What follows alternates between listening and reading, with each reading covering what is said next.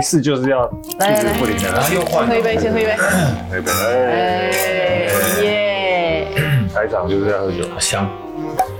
这里是只能喝酒的图书馆，一个出租城建、探索未知的地方。来，我们今天欢迎我们的新邻居，新邻居，掌声欢迎。耶！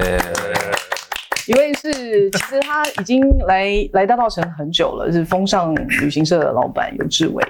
那另外一个呢，是我们这个台北市，你知道？台北市，台北市的 GoGo 粉丝，台北市的国宝，粉丝最多的，知道？我哪有？哎、欸，你这样子 就女粉丝，你就错。他怎么可能只有台北市而已？哦、oh,，sorry，他再怎么样，Google 打方玉中后面字都会跑出来那个。我们欢迎，我一定是被陷害。方玉中，Hello，耶耶。为什么说他们是我们的新邻居呢？因为他们在大稻城做了一个空间，叫小岛里，嗯，是一个以声音为主的空间。要不要请两位解释一下小岛？他先解释，不是小岛里而已。对。是啊，不是吗？是小岛里 西兜里。哦，对。哦，对不起，西兜里。西兜里，我们是西兜里 Radio，OK，、对，那其实我我我先讲为什么会有啊、呃、这个想法好了。其实我有很多呃的记忆，其实都是在那个眷村里面，所以在当长大的时候，会发现其实时间在变，环境跟着变，人也跟着变。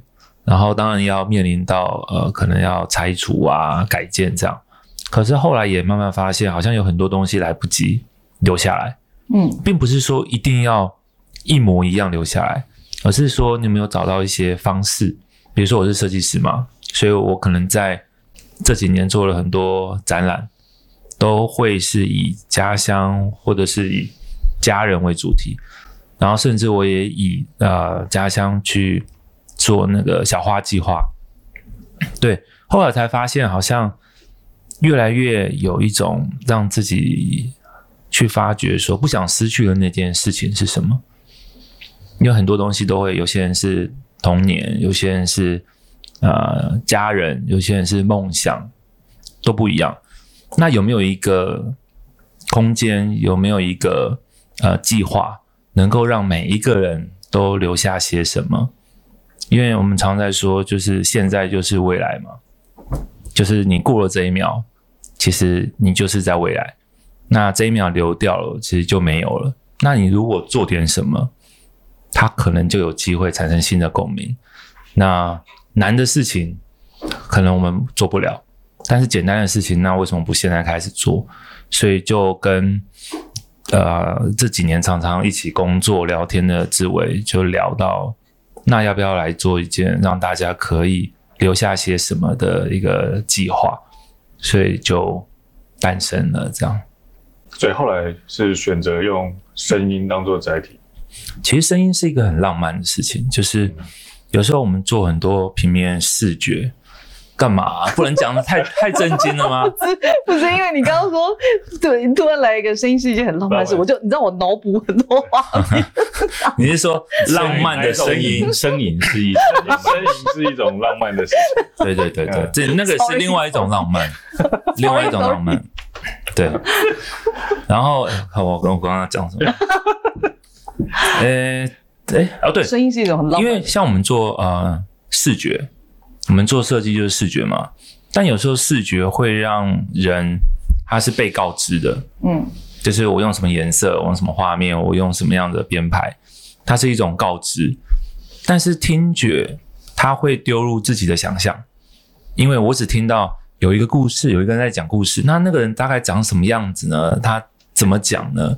他讲的那个画面是什么？就是我会把我的自己的呃生活的记忆。生活的连接，生活的语言扣起来，所以当一个声音出现的时候，有点像是一种呃互动。我会用我的想象跟他讲的声音连起来，所以我觉得它很模糊，也很浪漫，然后很有趣。它甚至甚至在现在是一个很好的陪伴。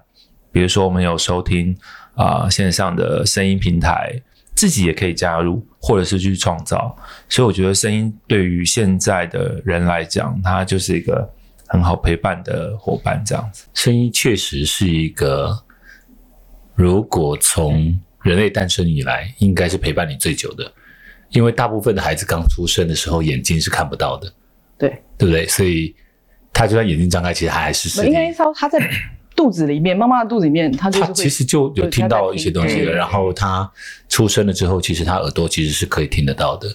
我。那个小道理我就交给徐勇去 去讲就好。我我刚刚只是只是突然间想到，有一次我忘记到底是大志还是谁要搞在谈声音这件事。嗯，然后就是我记得好像写了一个很短的文章，我就在聊，我觉得我最印象难忘的声音，其实是每一个人从小到大陪伴你心里面的声音。就是说，因为大部分的人有时候不认识自己，可是实际上。其实每一个人都最认识自己，因为你从小到大，你跟你自己相处一辈子，然后呃，随时随地你都在跟自己说话。也许别人都听不到，可是你在想，就是比如说我看到这个人，我觉得他怎么样子，我在想你到底在想什么？就像这个时候你们三个人都看着我的时候，我也在想说哦，你们怎么 看待讲这些话？所以那个随时都在跟自己说话。那所以那个声音看起来好像不是真实，我们可以收录到的声音，可是实际上每一个人还是把我们理解的那个字眼转换成一句话，然后让我们自己从心里面读出来，然后问自己这件事。嗯，所以呃，我觉得刚刚旭东讲那个声音蛮蛮浪漫这件事情，我还蛮认同的，就是也许在现在大家越来越重视视觉的年代里。然后，呃，网络的时代让我们其实有时候，呃，大家都觉得书籍越来越少，是因为大家都习惯浏览。我一直都认为那个网络世界只有浏览，没有阅读这件事。嗯，因为讯息量很大，网络很便利，所以你会用滑鼠很快的浏览过，所以你在比的是看多少量。可是实际上，当我们在阅读的时候，其实你是重复的在看一段字。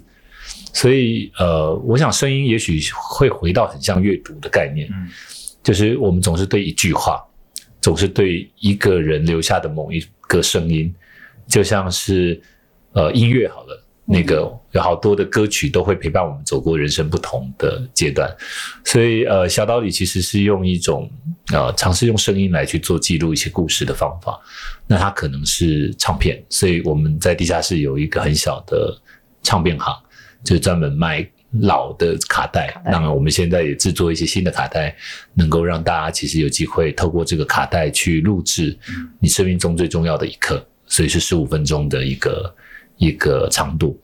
然后小岛里也有录音室，小岛里也有呃展场跟这个所谓的玄物店，可是实际上所有的核心都是来自于声音，就是我们需要透过声音来记录这些事情。当也许有一天，呃，我们不在现场。可是这声音还是可以放在某些地方让你相遇，然后也许有一天有，我就跟他旭东讲说，当我们自己有孩子的时候，开始会想象，当今天我老了，他长大了，我们到底留下一些什么东西给他？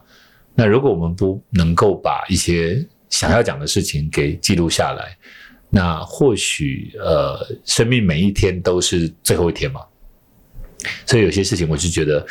呃，如同旭东讲的，我我自己在想是这些小的事情，好像我们可以做得到，所以呃，两个聊一聊，觉得好像可以做，我们就就把它做下去。嗯。那我比较想问的是说，声音，声音是一种本，就是你的你的最主要的主轴其实是声音，但是载体有很多种，为什么会选择用卡带呢？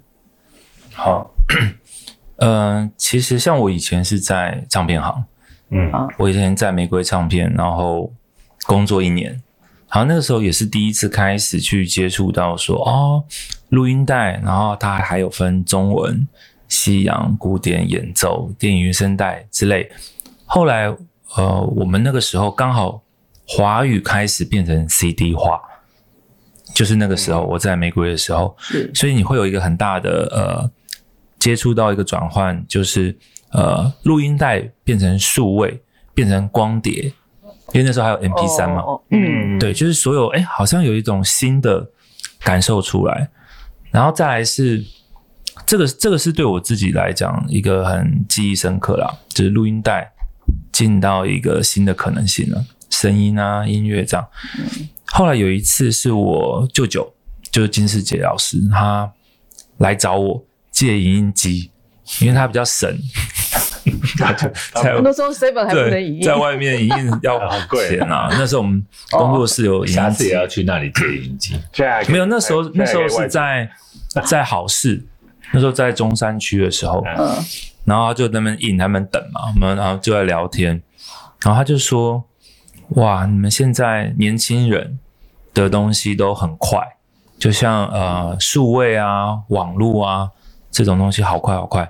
像以前我们都是 VHS，都是录音带，大带小带。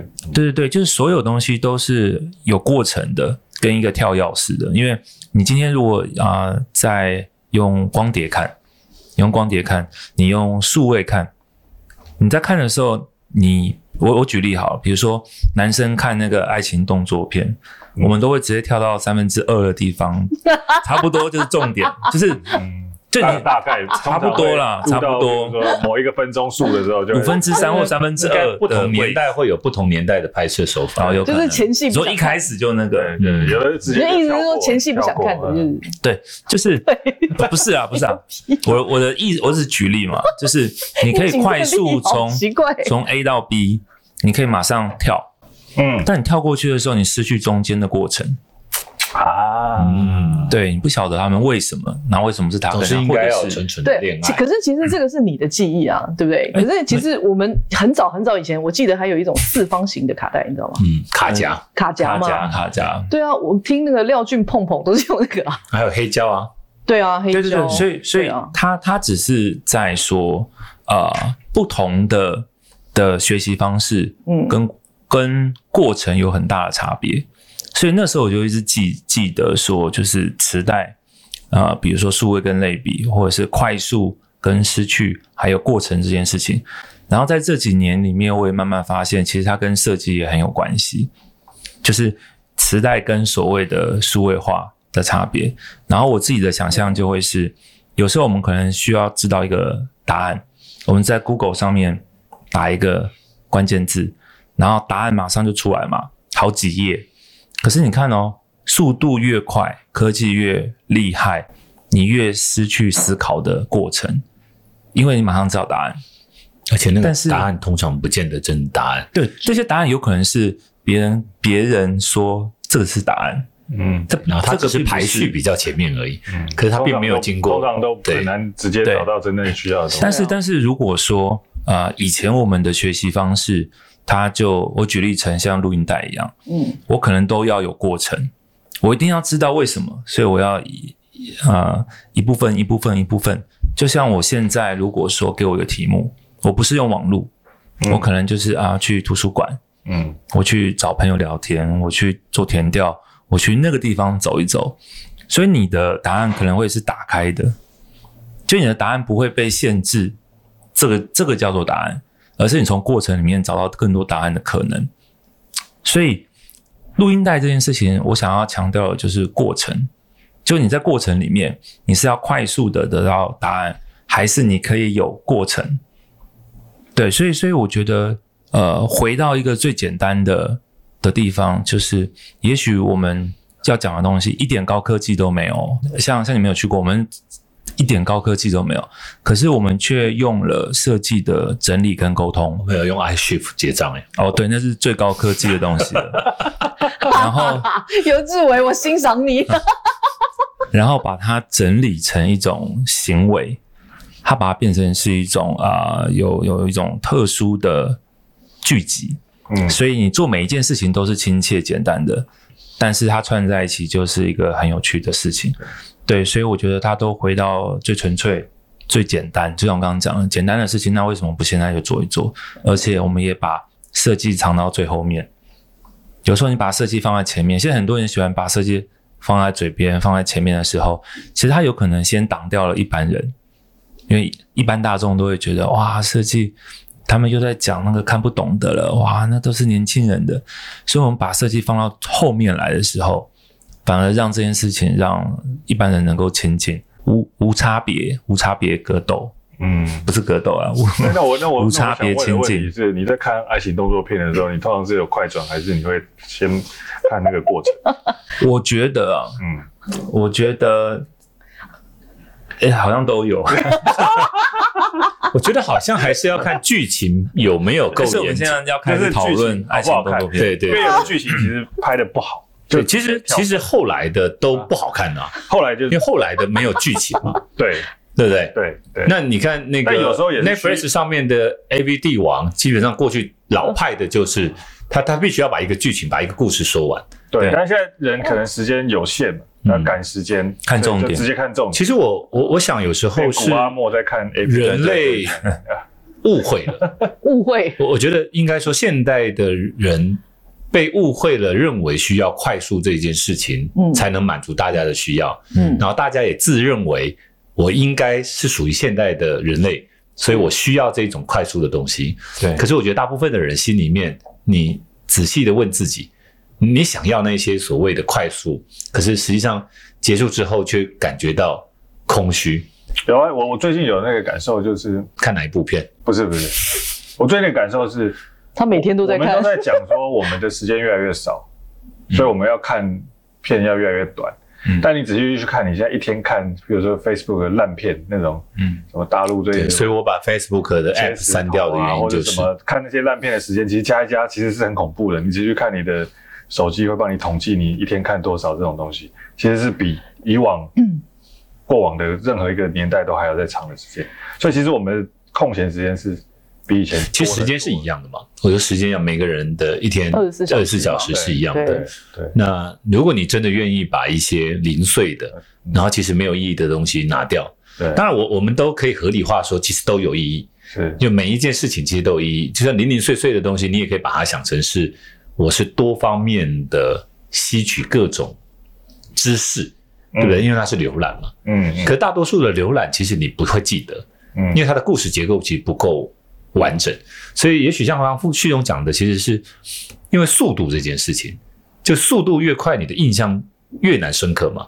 就是如果我们看着一幅作品，在他眼、呃，在他前面看了一个小时，我相信你应该会看到每一个细节，就像是以前有时候某一张报纸丢在厕所里面。然后你每次都想说我要带书进去，可是忘记带了，只好翻那一张报纸或翻那一本书，所以那一本书跟那张报纸会记到你可能连广告哪一篇是什么东西你都记得。可是如果很多东西给你挑选，你对很多东西其实只是看过，你并不会记得。其实刚刚在讲的时候，我突然间想到，我每一次大家在问说，哎，如果假设你要推荐书啊，你喜欢哪一本书啊？我我好喜欢有一本书，我不知道大家有没有听过，叫做《算命先生告诉我》。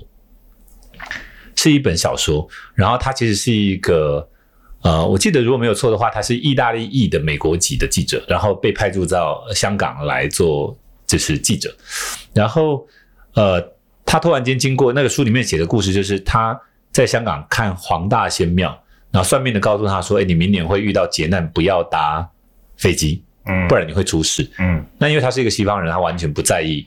就是这件事，然后直到年底准备要跨到新年的时候，他突然间想，为什么东方人相信命理？嗯，命理会不会像是医生？医生告诉你说，你尽量不要喝酒，尽量不要什么样子，他是给你一个方向。可是你每天都喝酒，有没有一定真的会怎么样？就怎么样，也不一定。不一定。所以是你相信不相信，跟愿不愿意听从他的某一些建议而已。所以他就决定了，他在接下来的那一年完全不搭飞机。可是他像是一个游记，所以当他不搭飞机的时候，他用更慢的速度，因为他只能够搭船跟搭火车、公车，嗯，然后要回到意大利，然后要到呃，例如说泰缅边境的金三角去采访，所以那个速度变得非常慢。可在非常慢的过程中间，他看待事情的角度完全变得不同。就像我印象最深刻是他到那个泰缅边境的金三角，嗯，然后拜访。大家在电影里面常常看到那个金三角的那个毒王，嗯，就是种海洛因的那个困杀，嗯嗯，然后他就说去的时候很害怕，可是他跟当地人接触之后，他发现当地人就是农民，嗯，对他来讲，他就是种植农作物，嗯，供应给西方国家，嗯，是啊，然后对对，然后对他们的这一个所谓的领导者来说，他就说，其实我们是被夹在几个国家中间的一个三不管地三不管地带，我们想要活下去。那他说，我也曾经跟西方国家讲说，如果你愿意给我一笔钱，那我就放弃我的种植，然后我可以保障我在这个地方居住的人。可是西方国家并不愿意嘛，嗯，所以我们看军火之王，你也知道，军火并不是某一些国家制造的，而是在世界上也许武力最强大的国家所制造的。嗯，所以我我觉得旅行是同样的概念，就是当你真的速度放慢的时候。你会看到的世界完全变得不同，那你的印象也会开始变得深刻。但是我们每一次出去旅行的时候，它的时间是有限的嘛？其实我们出去旅行，它大概就十天，多少天这样。嗯、那其实我看了五百集你的报道，你的回答，因为你是一个比较在乎过程的人，你不在乎结果。那其实我也知道你其实不太在乎结果，对不对？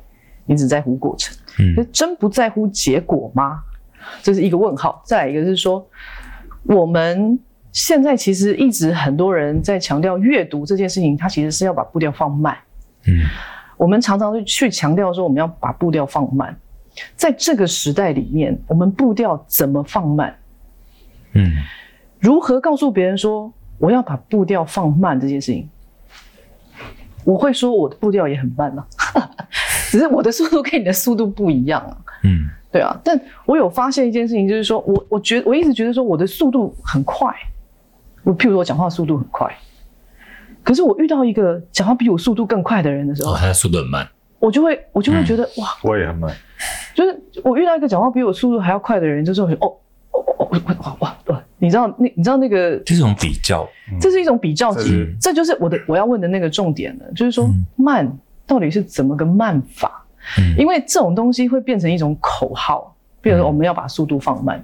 我告诉你，很少人知道说我要怎么把速度放慢，因为过生活跟过日子，很多人是其实是搞不清楚的。嗯，你你明白吗？我看过你在网络上面，你会 po 你的家的那个样子，其实我就发现说你的速度可能就真的慢。嗯，因为你生活的样态其实是慢的。对。对，没事就看猫。哦，对，跟猫玩，嗯，或者是我们没事就是陪小孩，嗯。嗯，大概就是这种，所以我们的速度一直都是慢的，嗯，我们成长的速度可能都是依照我们自己的步伐在走，对很多人来说我们太慢，嗯，对资本主义来说我们太慢，嗯。你你你了解我的意思吗？所以你知道，这在这个快慢之间，其实很多人没有办法去拿捏。其实我觉得你刚刚你刚刚已经讲出答案了，我也觉得，因为因为因为他他真的是比较，对，就你你跟你自己啊、呃、最舒适的相处，他就没有快慢，他就没有快慢。可是有一些人，你要讲舒适，他就是另外一个 topic。什么叫做舒适？嗯，舒适它也是比较级啊。哎，欸、对啊，所以你看啊、喔，你讲的东西，它其实都是因为有了比较，对。对，所以我我我我只能说有对啊。但是如果你愿意承认这种比较级，接下来的这些形容好了，快或慢，舒适不舒适，代表你有在认真体会自己。哦。我跟你说，嗯，你刚刚讲了两个关键字，叫承认，嗯，就是承认自己这件事情，其实比很多事情来的重要，对，因为在认识自己的过程，比任何一切都还要来得慢，嗯，我我倒是觉得这些事情比较级就会陷入那个，就是我们在呃一般的社会里面常常认知的这种所谓的对立里，就像是有钱没钱。呃，我我我认识太多有钱的人，永远都有人比他更有钱。嗯，所以有钱跟富有不一样。所以其实，在做西多里声音的记录这个事情的背后，其实有一些目的。我其实最早也跟方伟忠其实聊到，就是我我一直觉得人类有时候我们生活在这个世界上，其实因为不了解整个过程，所以有时候陷入了我们现在在谈的这些所谓的比较的状态里。例如说，比较彼此，比较啊、呃，就是出身，比较族群，各式各样的各种可能性。当你把你自己放在哪里，你好像好像取得了归属感。可是实际上，所有的人不就同样的都站在同一片土地上，你呼吸同样的空气，晒到同样的阳光，喝到同样的水，我觉得其实都是一样的。所以，呃，喜多里在记记录这些所谓的故事的。最大目的当然期待的是人人们能不能够了解彼此的文化差异，然后理解那些东西的目的并不是区隔彼此，而是为了要找到共同面对未来的是啊目的。对对对，但我要讲讲回来，就是说，刚刚我们所有说的那些呃所有的比较级啊，我们刚刚讲的所有的事情，其实我到小岛里之后，我有一个感受。嗯，我常常讲说，感觉留给别人，感受留给自己。嗯，可是感觉跟感受。这个东西其实很多人分辨不清楚。嗯，其实感受对我来说，那个毛细孔是打得更开的。嗯嗯。但是我们现在毛细孔可能空气很糟吧，我们憋，我们其实闭得很紧。嗯，所以我们并没有把那个感官其实打开。嗯。就像我们最近大道城有很多楼都开始拆了，嗯，然后有很多很有历史意义价值的地方也开始都拆了，嗯，就那一大片。嗯。我就在想说。大家都是怎么去看待这件事情的？嗯，很多人，我就看很多文字团体的人，他们就会觉得说，哇，好可惜，呃，我们都没有办法把这个东西留下来，嗯，什么什么等等之类的。可是，那是一种感觉还是一种感受呢？我常常在思考这件事情，因为感觉它就是一下子而已，嗯，一下子就不见了，嗯，更迭过后，其实你也忘了，你不会记得，嗯。可是感受会在心里面很久很久很久很久。嗯，假设我们都是有感受的人，嗯，不会有这一类的事情发生。你会知道什么东西我应该要留下来。我们不用不用去谈历史文化这么远的东西，这么深的东西，这么大的东西。当有感受的时候，很多东西会留在心里面。就好像你对卡带是有感受，嗯，所以你会把卡卡带拿回来再再用，嗯，所以那是你的感受，所以留在你的记忆里很久，嗯，对吗？就像你的生命当中，你也会有很呃有有一些人对你来说你很有感受，你会放在心里很久很久。对对，某个妹，嗯呀，某个呀，他不讲某群妹，数个妹 呀之类。其实其实我没有，对，其实我我我没有，我没有要往那边去哦。没有，我知道，我知道，我知道。我我想讲，我我我之前大概在一五年。那个时候想要做小花计划的时候，呃，那个时候其实呃，我们眷村的房子，嗯，大概已经面临大概好几年都在说要拆不拆这样，嗯。嗯。嗯。可是最后那一次刚好是我外公一百岁，然后一百岁你就去想象呃，一个老人家他这一辈子都在为他的子女、孙子，然后各种，嗯，然后努力。嗯，然后甚至他教教育我们很多啊，比如说跟人家相处啊，在社会上，当房子要被拆掉的时候，其实你会真的是想要站出来，比如说你就你就每天都会去想说啊，我要去挡怪手啊，我要上街什么什么的。可是后来我选择是用呃群众募资，然后展览，然后出版品，然后设计物，为什么？是因为。我觉得有很多很多的事情啊，它就会像是，呃，大人跟小孩，就是政府跟人民。今天大人带一个小朋友，那小朋友就说啊，我要吃糖，我要吃糖，我要吃糖，就一直闹，我要吃糖，我要吃糖。第一次，爸爸可能会给他吃，啊，吃，因为觉得啊，不要哭，不要哭。可是第二次、第三次、第四次，你可能就会被揍。对，就是你以为你。一直这样子，可能就会有糖果吃，有有有有礼物。嗯，但是我又去想，如果我们都希望能够从父母手上拿到小点心，拿到糖果，那如果我换个方式，我可能我都把功课都写完，我都啊、呃、房间也整理好，我就很乖的在看书，然后爸爸会不会走过来说：“哇，你今天好乖哦，吃个小点心。”所以其实你是心机比较重的那个哦。其实没有，我不是要讲这个，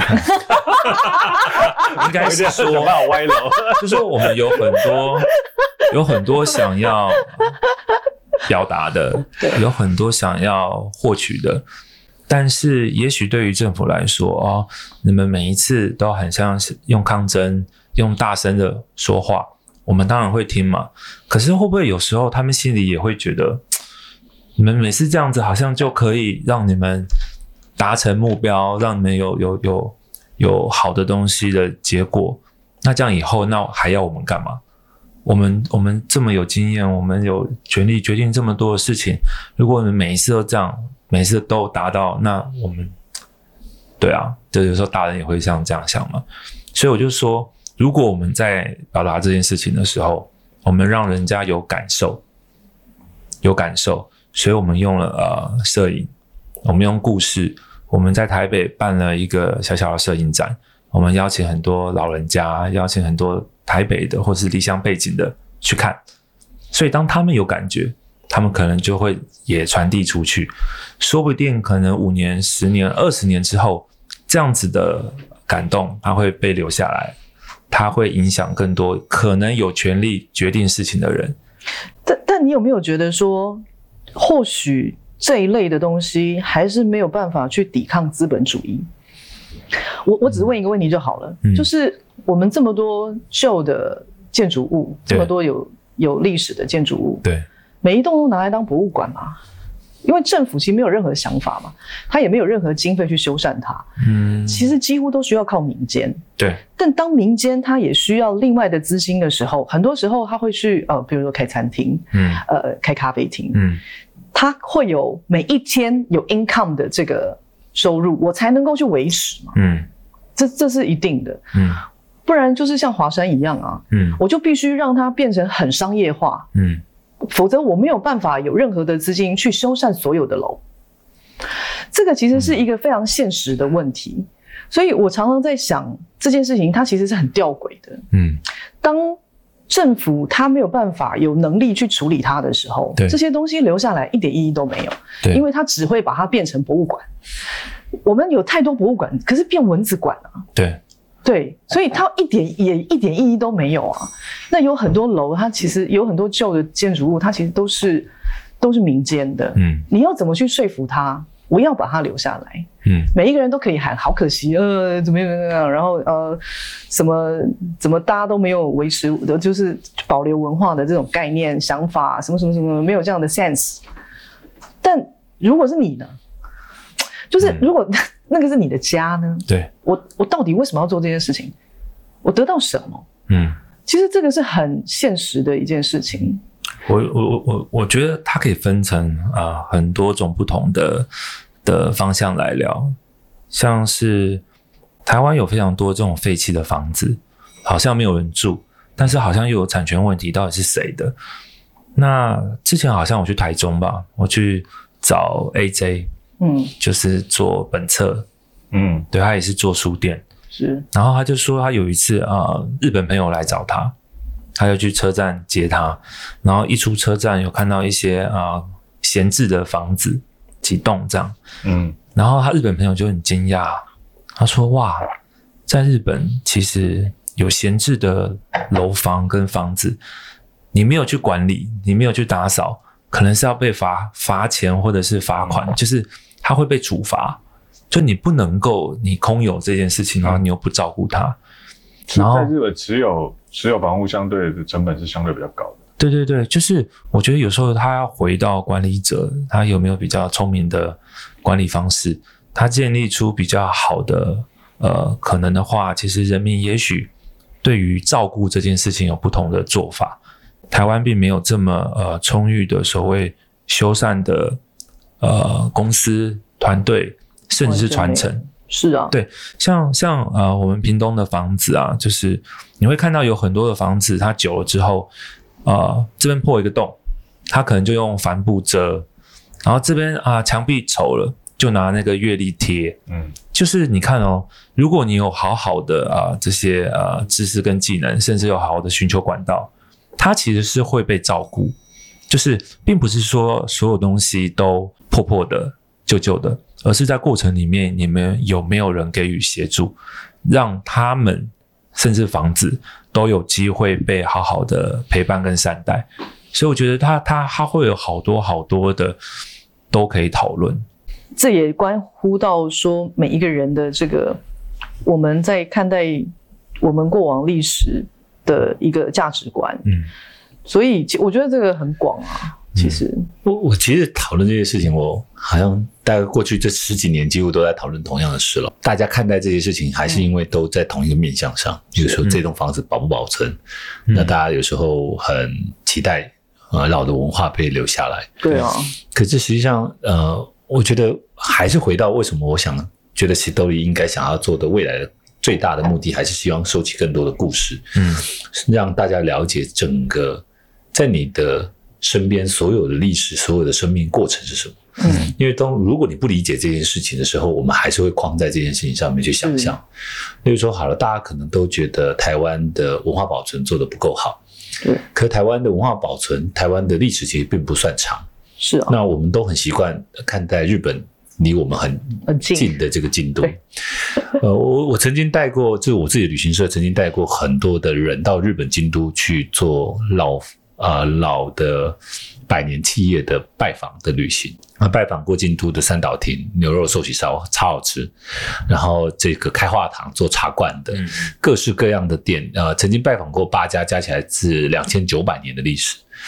可是我在拜访完京都的所有的百年老店那么多次之后，我收到一个最大的，对我来讲帮助最大的是，京都在一百多年前，京都的百年老铺只有一百多间。现在有一千六百多间，这代表一个什么事？在一百多年前，京都大多数的百年老店都几乎消失了，只是他们在那一个当代做的最重要的事情，就京都市役所，就政府颁布了百年老店的奖牌，嗯、告诉所有的人，你们应该要朝着这一百多家的老店学习。嗯，就算你今天是一个六十年的开化堂，嗯、我看到的这个事情。所以我在未来的一百年，勇敢的保存我自己所有的技术，成为百年老店。所以现在的开化堂，在一百年前它不是百年老店，可它现在是一百六十年的老店。嗯，所以关键都不在于比较，关键在于你现在做了什么事。嗯，所以台湾到底有什么事情做得不好？我们现在做。嗯，所以旭中其实当时在做呃小花的这一些所谓的记录的时候，我记得有一次他邀请我想要嗯。呃协同策展这件事情，嗯、然后我把我在台南做老房子的经验告诉他是，其实我说实在我不喜欢做一件事情只是为了记录跟保存它，嗯。嗯，因为我我我记得我还有一次打电话给四个年轻人做寻百工，我我很感动他们在做的毕业制作做的这件事，可是我打电话给这四。四个年轻人，其中一个年轻人告诉他说：“我觉得如果你们毕业之后继续做这件事，嗯，然后把寻百工不是记录。”而是努力的想办法让百工继续留着，我觉得这件事才有意义。嗯，不然我们办这个活动只是凭吊他们而已。嗯，我们应该要尝试着做出一些行动，嗯，去改变这件事情。我觉得才会。只是唱完歌而已，不能不能单纯只是怀旧而已。对啊，那真的是唱完歌。然后我们刚刚在谈那个文化保存这件事情，其实我我非常认同你刚刚提到的东西，就是就是我我我觉得那。不完全是政府的责任，嗯，最大的问题是我们自己认不认同这件事情对我们的生命有多重要。是，啊，如果你认为不重要，很多人都说你是不是老房子的呃保存的拥护者？因为我以前在台南做过老房子的一些，我说我不是，因为我认为我很珍惜这些事，所以我自己住在老房子里，我收了很多老东西，那是我喜欢，我参与在其中，可是我并不认为所有的这些东西都是最重要，因为如果你认为不重要。那它就不重要了，所以更重要的事情是所有的人都要认同这件事。是，可是你认同这件事，是因为你认为文化有价值，嗯，那你投身其中去保护它。可是它不是最重要的，为什么？因为我宁愿在这个社会里，在这个国家里，更重要的预算其实并不放在文化保存，因为文化保存是我们每一个人的重的责任。更重要的是环境的问题。就是因为文化保存是站在人类的立场看待这件事吧。我因为我们都是人，我们认为我们留下来的房子，我们认为留下来的一切都很重要，因为那是我们的。嗯。可是我们有没有去在乎所有的生物留下来的东西？没有。所以我觉得，如果当我们并不拥有可以永续的生活的时候，那你保存的文化有任何意义存在着吗？是，就是没有，没有啊。对啊，所以我，我我我刚开头才会讲说，我说其实文化认同的分歧才是台湾最大的问题。呃，为什么我会认为这世界的问题是台湾有绝大的机会？台湾在二零二零年这个疫情过后，有绝大的机会成为世界最重要的表率，是因为我们在一个很小的岛屿里，我们有非常多不同的族群同存在这个岛上，然后我们在过去的这么短的四百年之间，经历过了非常多的事情，在每一次的失败中间学习到了教训，然后长成了现在这样子的一个社会，它或许不完美。可是我觉得非常棒。台湾这个岛上有非常多族群并存着，因为我刚刚讲到，我认为很大的问题都是政治的问题。这个世界大部分的问题是因为政治没办法把资源放到对的地方。可是台湾有办法在这么短的时间内，这么多的族群住在这里，我们嘴巴上看起来大家都常常有争吵，可是实际上在生活里彼此是包容的。可是我看到太多的欧美国家。嘴巴里面讲的是非常先进的这一种所谓族群的融合，可是在他们生活里面彼此是不相容的。嗯，至少我们不会像美国一天到晚有那种对西方国家咖啡就是那个小越南、中国城不同的族群是分得很清楚的，顶多是心里是看你不爽，那个不认同的啦。嗯，哎。那我们现在到这边为止，就是正式谈完，正式谈完了，我们可以开始问别的。正式谈完了，正式谈完了，就我们小小岛里聊完了。哦，小岛里聊完，下后后面呢？对啊，我们就可以开始讲一聊一些比较精彩的，有人想听的东西。所以刚刚不精彩的，了解了解。但是我要讲说，就是最后要说。其实小岛里其实是可以让你的感受打开的地方，可以去体验，我觉得是很好的体验。我那天就是听到那个《红红青春敲啊敲》，我大概就知道那天好想唱歌哦。有啊，他这样讲，直接去，好想去 KTV 哦，定一下，真的，很有很有趣的一个地方。我其实一直以来在这个节目里面，我常常也不是说这节目，就我就常常会跟身边的人说，不要只是去感觉，你要去分辨什么是感觉，什么是感受。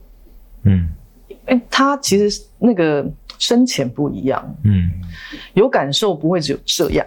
嗯，你只有感觉而已。嗯，不然你的事情不会做成这样。嗯，我不知道你能不能理解我的意思。他理解啊。对，他做的都是感受的事。嗯嗯嗯。但我觉得感受感受力很重要。感受感感受，因为因为你不觉得现在人就是花太多时间？我们那天才在聊一个问题，就是现在人花太多时间解释，但其实没有这么多人想听。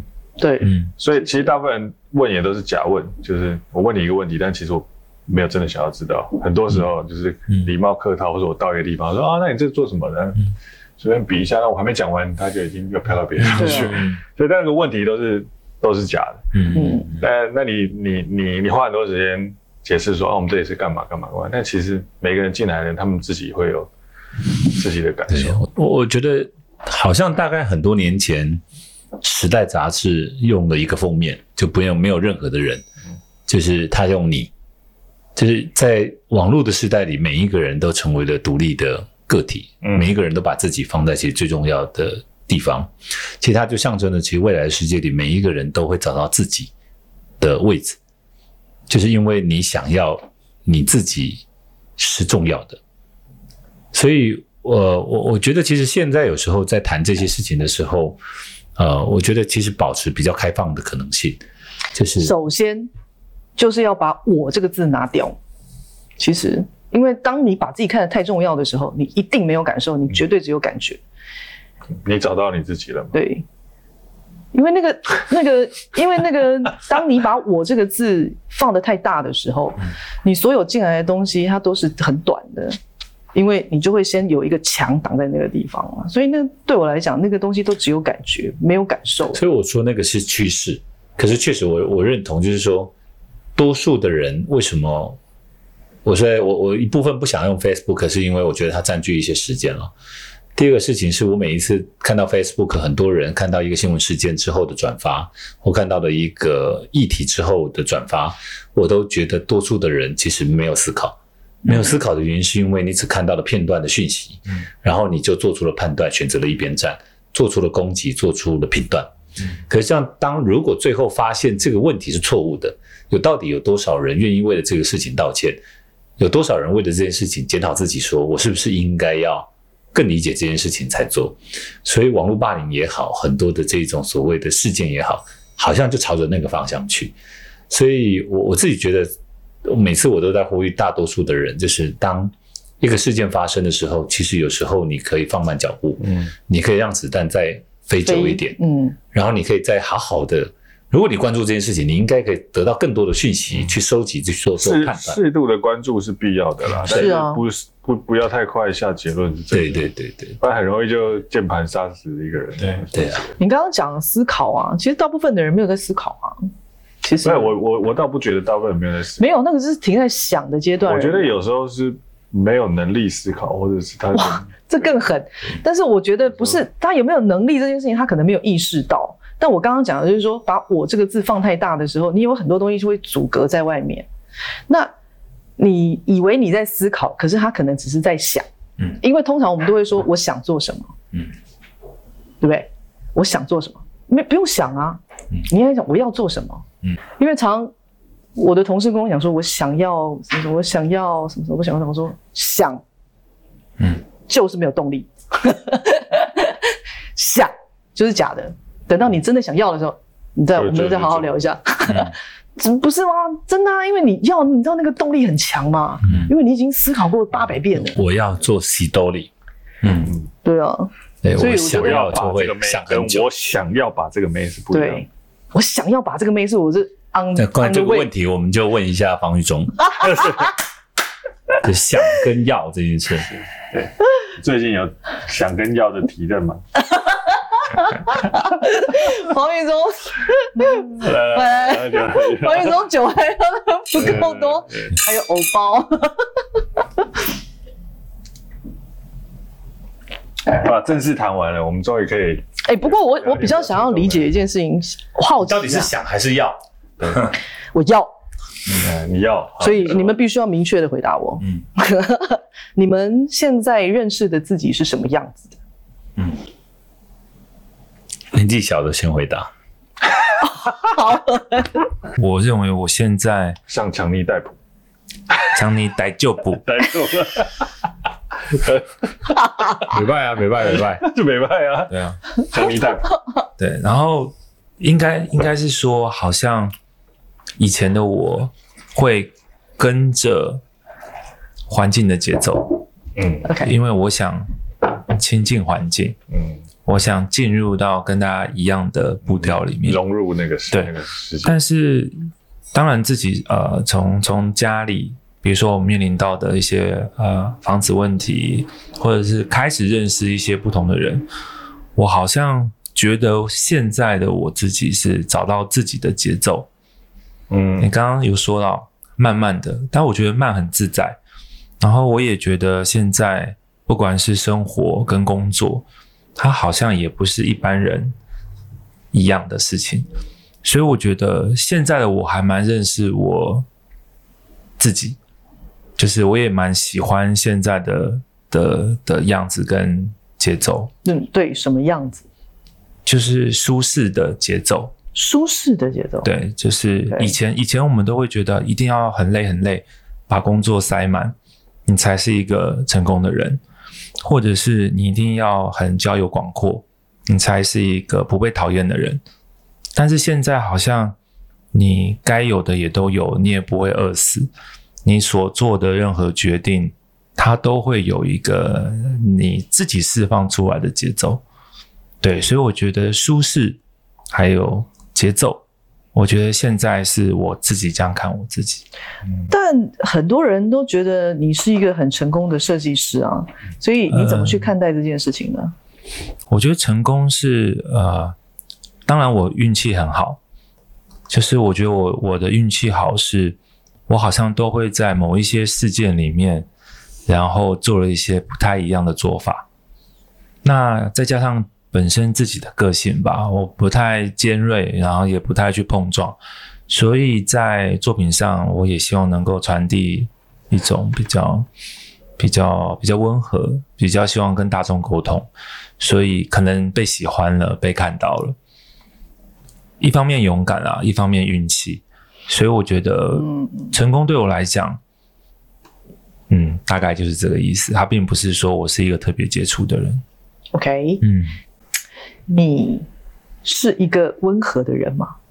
嗯、真的温和的人吗？还是你内心其实是一个激烈的人？嗯，我觉得我很多时候都内化，就是所有的情绪，呃，在在在很多时候你会有很多的愤怒啊，很多的，其实我选择让自己思考的时间拉长。但你其实是用一个方式把这个愤怒消化掉，对，不表示你真的是一个温和的人啊。好像也是这样哦，就是温和，也许只是我在生存策略。好像不是，好像好像是某一种伪装的策略，还是你想要让别人感受到这个东西，你是一个温和的人？因为在那个时间之后，你就是温和的啊。对，就是我，我好像并没有要把自己包装成温和的人，而是这种温和的感觉，他会借由我的讲话、我的行为、我的决定、我的沟通，他自己散发出来。所以我觉得，他我并没有刻意去。用温和来假装自己很温和，对对对对对，甚至甚至在小时候，我一直觉得我是懦弱的，嗯，很小的时候，为什么？可能可能我我觉得因为是家庭关系啦，因为其实啊、呃，我们是军人军人家庭，嗯，然后我我又是长子，那长子在在这种呃家庭压力下，其实被期待过高。就是被赋予很大的一种，你一定要干嘛干嘛。所以你其实是习惯性的内化，好像是习惯性内化，所以会把愤怒就。我觉得他有可能来自于家庭，来自于跟爸妈的这么吗？可能家教也相对很好，我觉得是不是？哦，我我我我是像我们小时候，父母也是温和的人吗？嗯、呃。算是，但是我爸爸因为是军人嘛，嗯，他凶的时候还是很严肃的，所以我小时候对老爸的印象都是很严肃的，嗯，对啊，长大之后才慢慢的比较比较好一点啊，所以像我们小时候的家教，我们到现在还在很很遵守啊，比如说啊、呃，一定要有长幼有序，嗯，长辈礼貌，甚至不讲粗话。嗯，就是我到现在，他们都知道我就是不讲粗话，因为我觉得粗话它虽然是一种情绪的宣泄，但是它也有可能伤害别人，或者是嗯，它囊括了太多你不想讲的意思在里面了，所以，嗯、所以，所以我我不会把它当做一种宣宣泄的语助词。都没有讲过一句。我小时候有讲过一次王什么蛋，而且是我国小下课。因为我又很好奇，我就觉得好好想讲，我就跑回家里把衣柜打开，然后对里面小小声讲一个，然后关起来。真的真的认真吗？没有，我我是说认真的。二零四六吗？把秘密都讲给树洞听。这是真的哎，小时候讲过，对对对对，没有没有，但但久了之后，你就会觉得你你没有想要改变它，嗯，因为家庭的那个。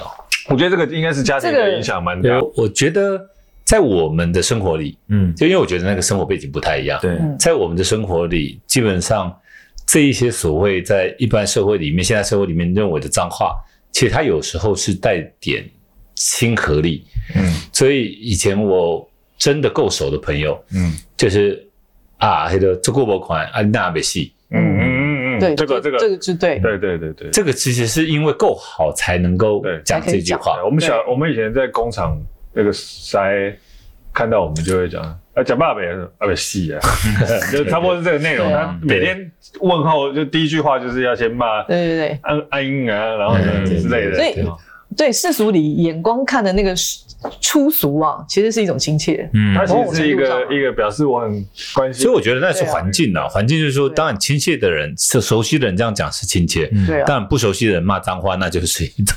对啊，像像有时候我常常讲话的时候，我我以前同事就会说。赶紧靠北，可是你知道，他说靠背是一种夸奖，说你很靠背是一种夸奖，因为你讲的实在太精准。对，怎么这么什么叽歪，这这个也是一种夸奖，某种程度上之类的。哎，你们两个认识多久啊？没有多少年呢？嗯，三年，三年，三年就可以一起创业。去年，去年是工作嘛，所以前年，在前一年的话，差不多了，差不多三年，三年，就是在你心里。方旭中是一个什么样的人？我我觉得刚刚讲到那个温柔这件事，嗯，温柔就方旭中的温柔，你刚刚问的，嗯嗯，温和，温和，温和，我没有说他温柔，真的吗？温柔，他是对是温和，马子才有在温柔，温柔不是对一般大众，温柔是对特定的。是呃温温柔的确也是，就像我觉得啊小花好了，我们刚刚不是有提到说那个呃你要用激烈的方式还是用。适合自己表达的方式。嗯，像我都会说啊，我都是用温柔的提醒。嗯，其实你可以有很严厉、很很直觉、很很硬的告知，嗯，但是也可以有很温柔的提醒。所以我觉得温和跟温柔，我觉得对我来讲都是我希望能够嗯表达出来的。嗯，那你在做爱的时候是激烈的还是温和？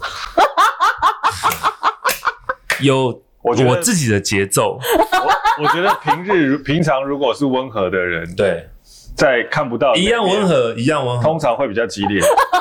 我觉得是要释放，对，你压抑是要释放啊，因为平常平常要那个跑到那个，因为他问这个问题是合理的，就忽然就想到，就是说你人要在这个世界上。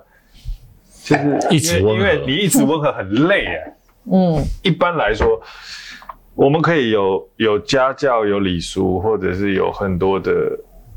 我我前几天在吃早餐的时候，我我想到了一个话，叫做“人为什么会过得这么辛苦，或是会觉得这么累，是因为他想要当一个人。”嗯，对。如果他不想要当一个人，如果不想要当一个人，你当条狗的话，你根本就不会累。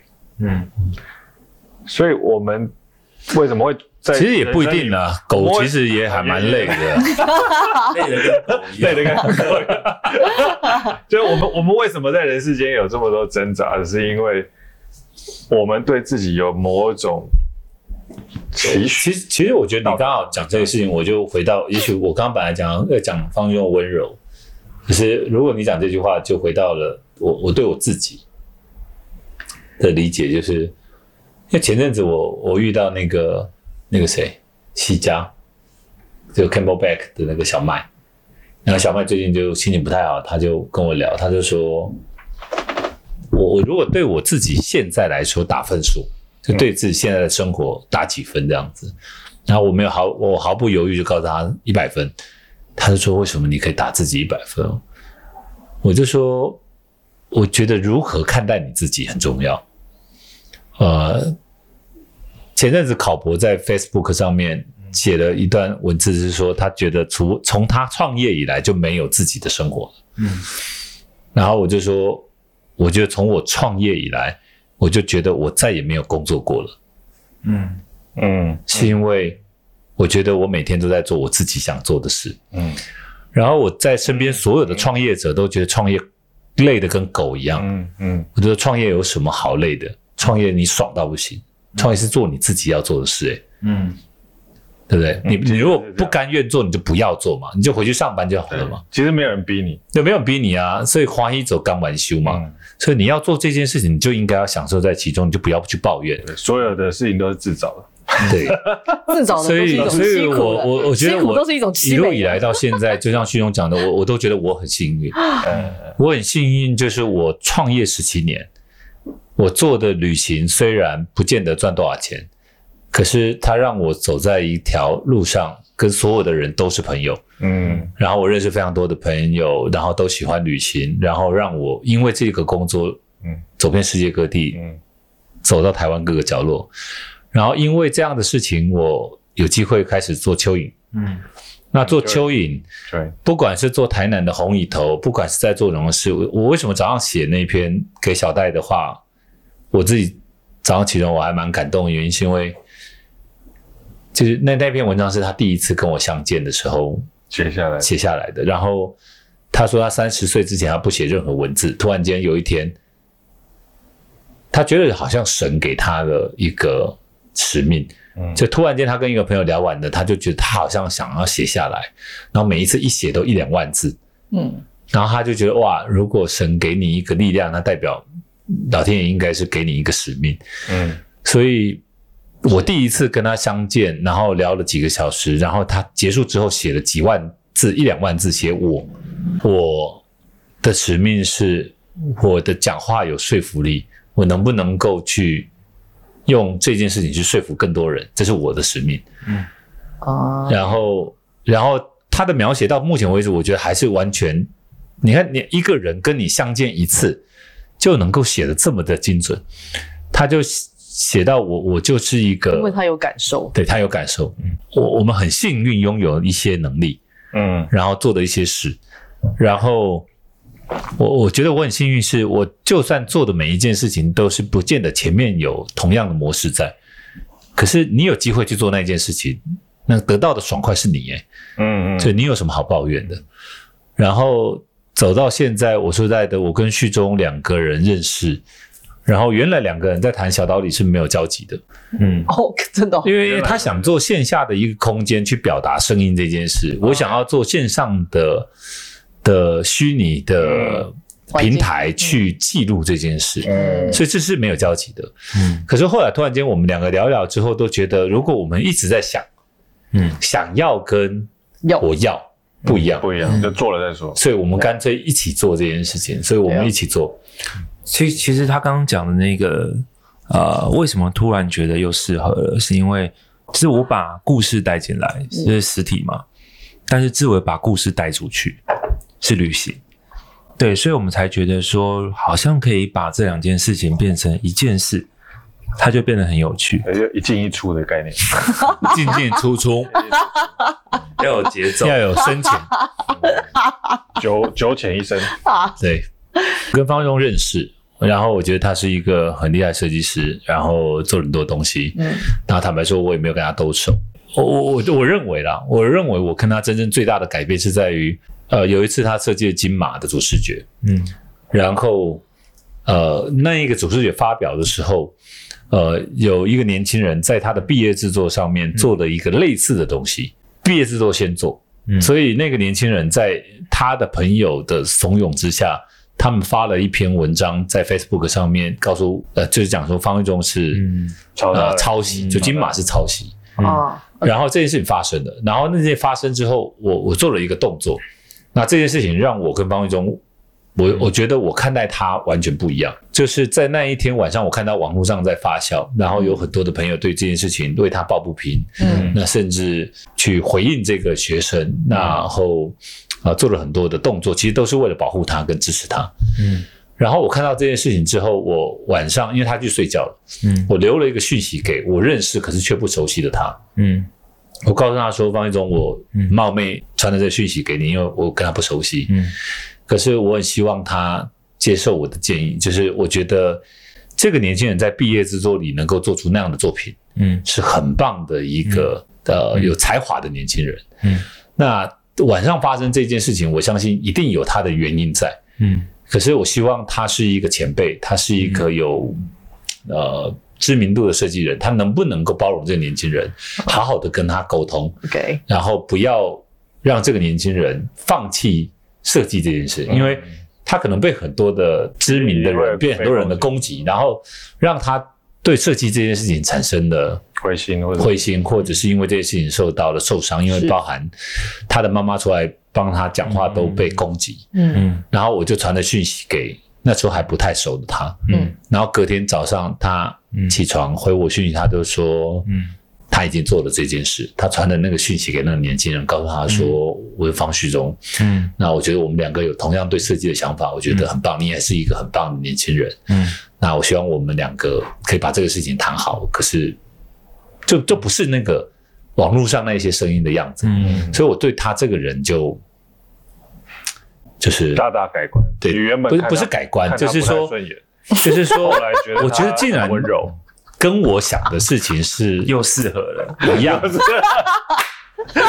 对，本来就是就是我觉得，我觉得这是这是让我们我不知道，这是让我跟他之间突然间觉得两个有同样想法的人是不容易的，因为我说在在现代的时代里，大多数的人对于别人的攻击，对别人的那个最快的速度都是反击，而且甚至是结合其他的声音，不顾一切的。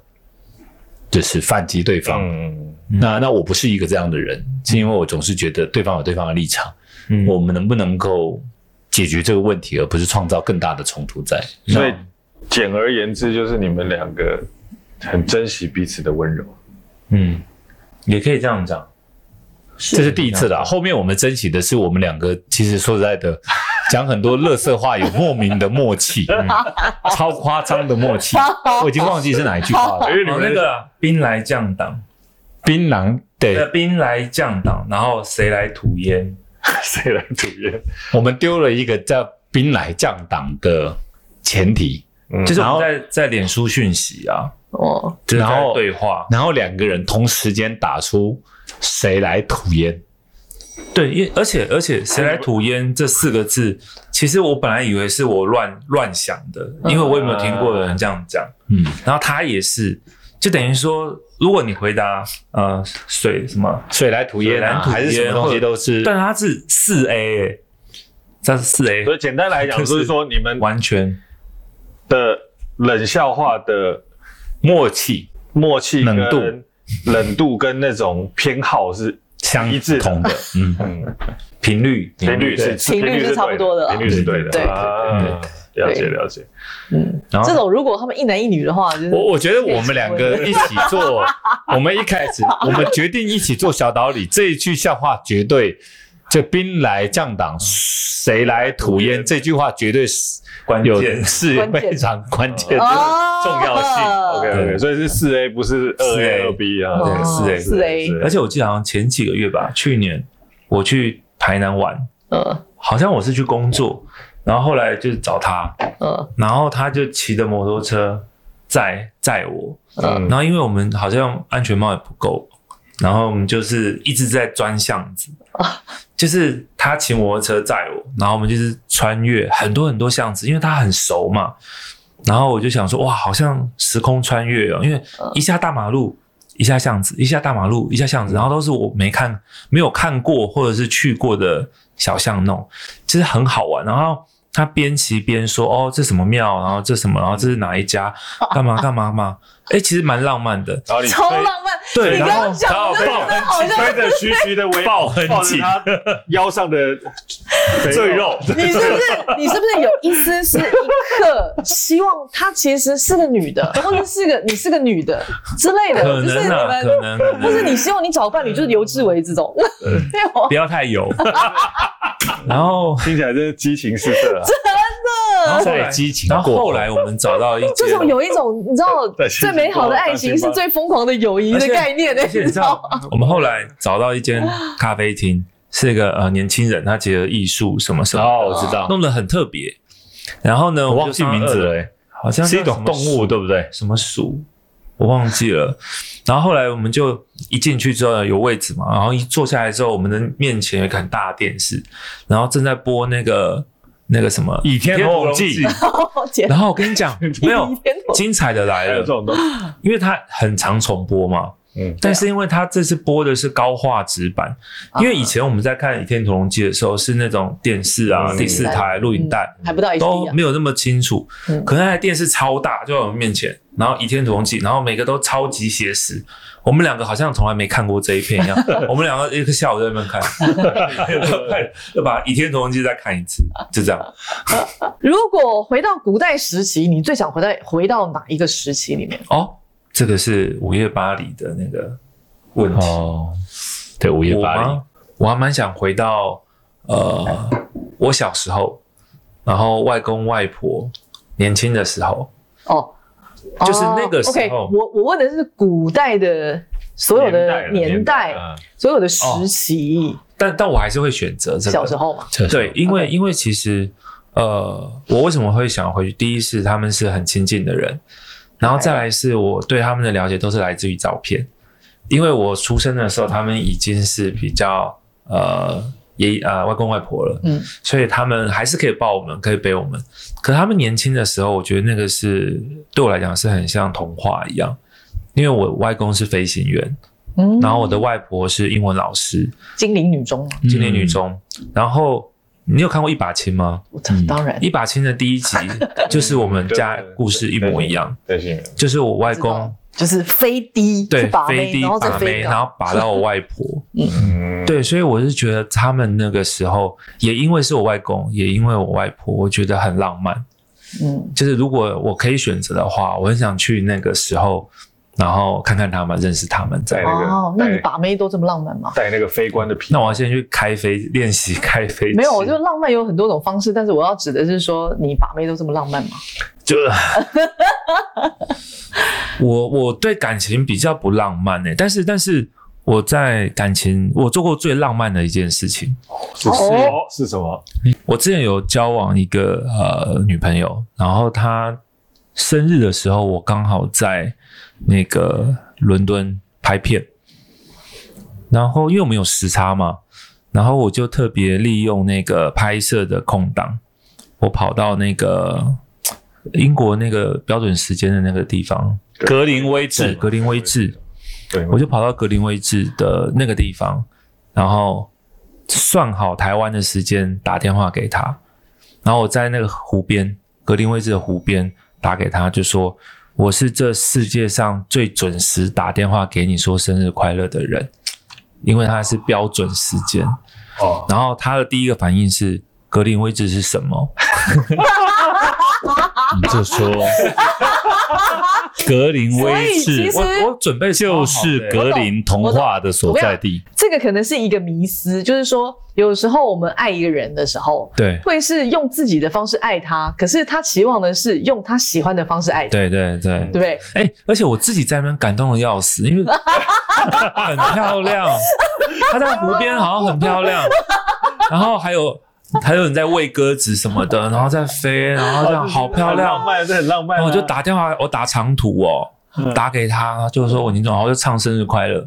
唱完之后，我就讲刚刚那个我的电视上。可是你知道，你的浪漫只有你画面中的浪漫。对，但是他的浪漫是我哦，你知道，对，因为你要说破灭杀掉，卡电话哇，你是冲他？是不是？所以这就是一种迷失啊。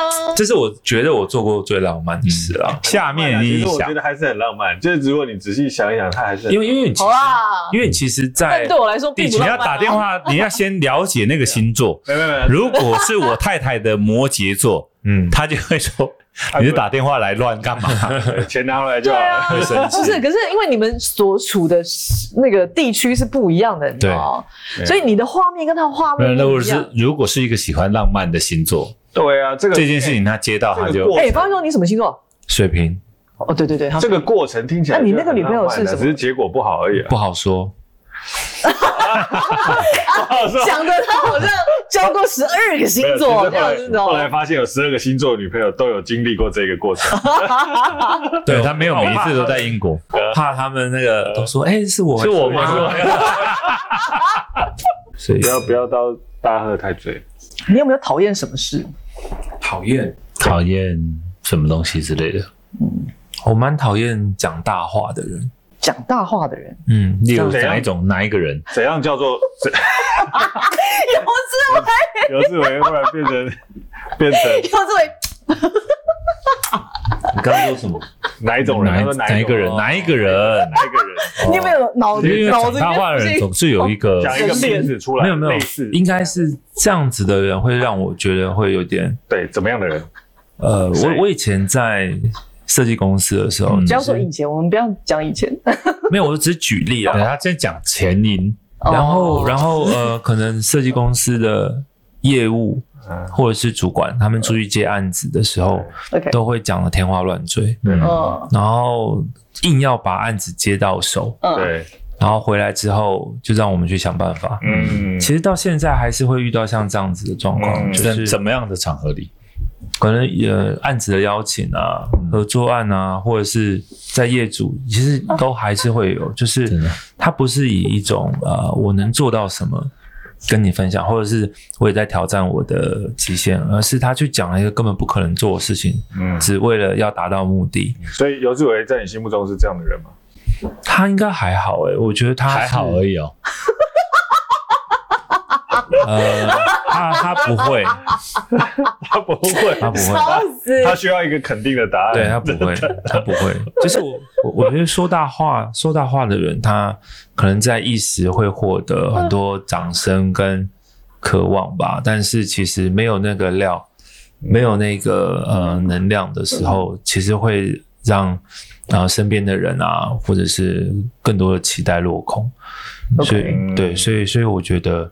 呃，适当的许愿是很好的，但是讲大话 做不到的人是会蛮蛮失望的。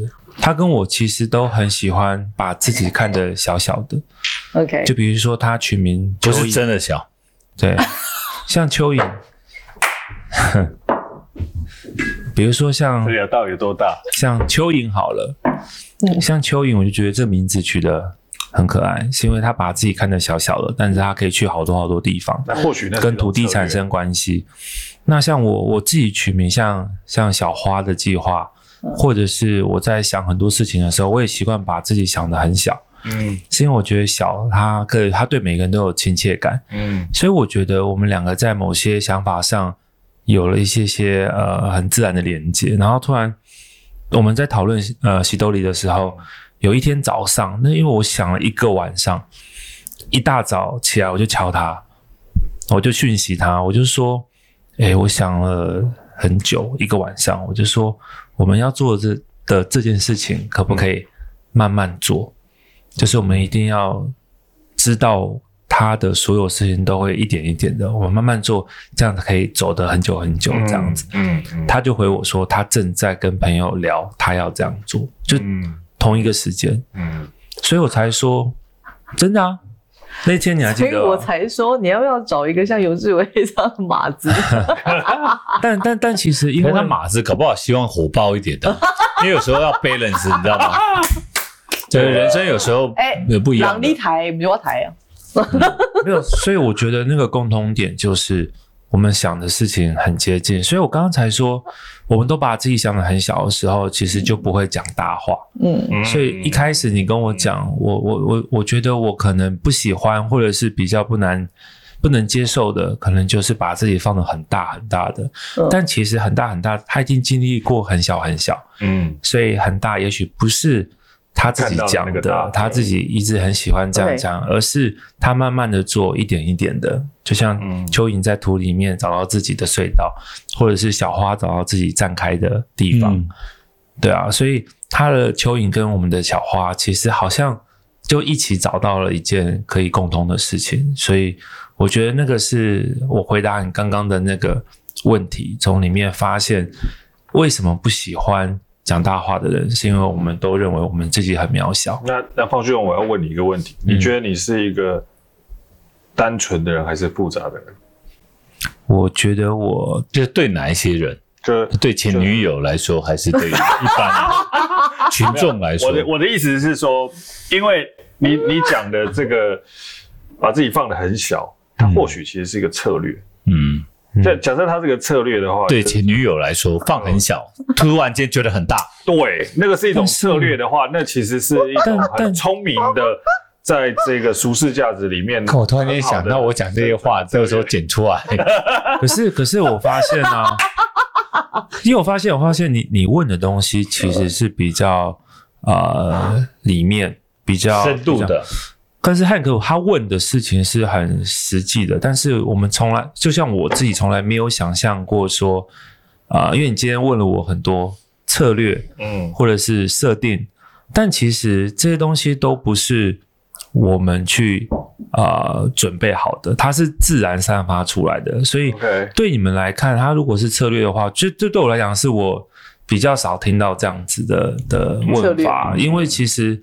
也许你们在看过很多人经历过很多事情，你们会去做分类，或者是其实不好像猜想，不是不是对，所以所以我才会说，其实我并没有把像可能简单、单纯、渺小想成是策略，甚至是温柔跟温和。我跟你说，呃，你刚刚讲的那些事情，它是自然的散发。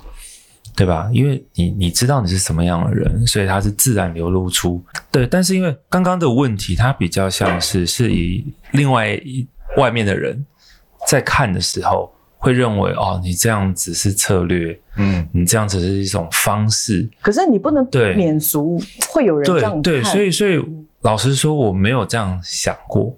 我觉得这也是我我自己觉得，如果我能够这么诚实，你刚刚在前面问的，够够不够了解我自己，嗯，跟怎么看我自己，我觉得现在是很自很自在、很自然的表达出来，所以对我来讲，没有去思考过什么样的设定，什么样的策略，所以我觉得这个也是可能在环境里面会会产生的啦。嗯，我我必须要回答，我必须要回答你的问题，就是你可能。对于我提问这些问题的一些一些想象，对，我问这些问题，单纯就是一个角度的偏见，嗯，但并不代表我心里面就认知你是一个有策略的人。嗯，但是我必须要问这样的问题，但我想要听你自己的回答。嗯，你不管回答了什么，我自己会有我自己的认知。看你，你今天在 Facebook 上面看到任何一个讯息，其实你心里会有个疑问，就是说，哎，真的是这样吗？嗯，你大部分人都会，但是你不敢确认说是这样或这样，但你可能到这里就有个疑问就停止，直到有一天有一个人帮你问了你想问的问题，然后你听那一个当事人讲了他心里面想的那个事情，我觉得有唯有这样的过程，能够让你真正对这这一个事件或者这个事情这个事情代表的意义，能够有一些。更真实、贴近真实一点点的想法，嗯，但你那个想法决定他要往他是好的或者不好的，绝对不会是因为这个问问题的人，也不会是这个回答的问题，而是这个过程能够让你有多一点的感受，嗯，你自己会想说，哦，那我慢慢的往某个角度去偏过去。嗯，我我不知道，对我来说是我我收集资讯的过程是这样，我很少会说，哦，因为。有时候也说他在做什么事情，所以我所以我就觉得哦，他是一个很好的人，或者他是一个很糟糕的人，嗯、绝对绝对不会是这样，嗯、绝对是你看了很多面相，嗯、慢慢的你自己有个感觉，嗯之类。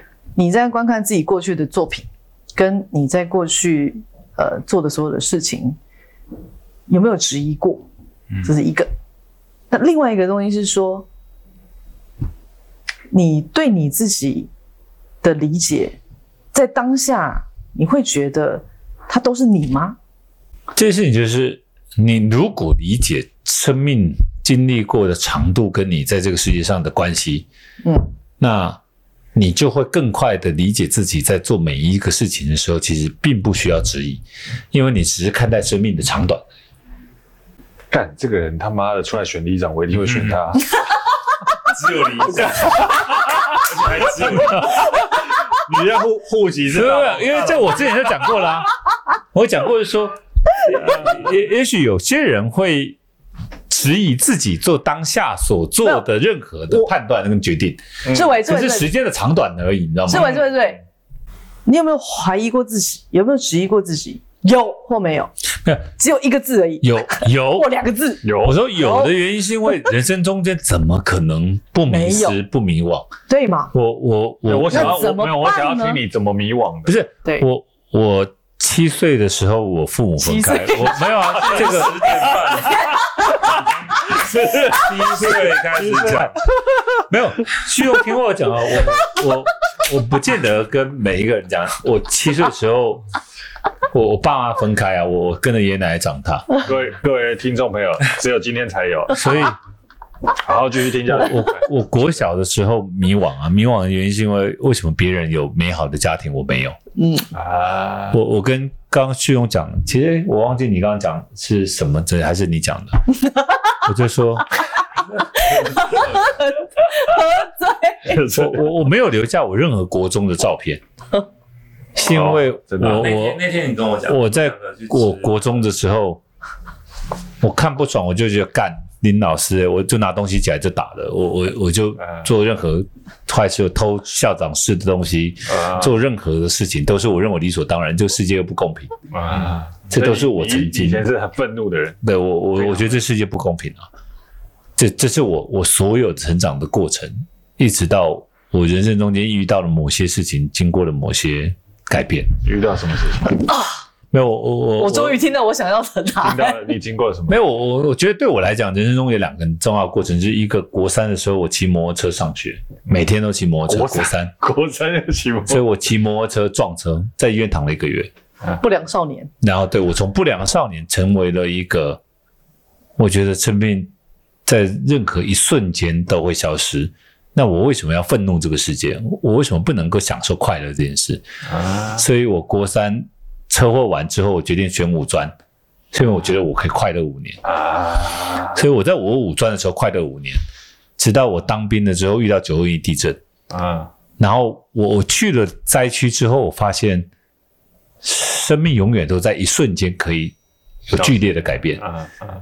那你能不能够做任何一件事情是你觉得有意义的？让你觉得你的生命不不见得是对社会有意义，是对你自己有意义。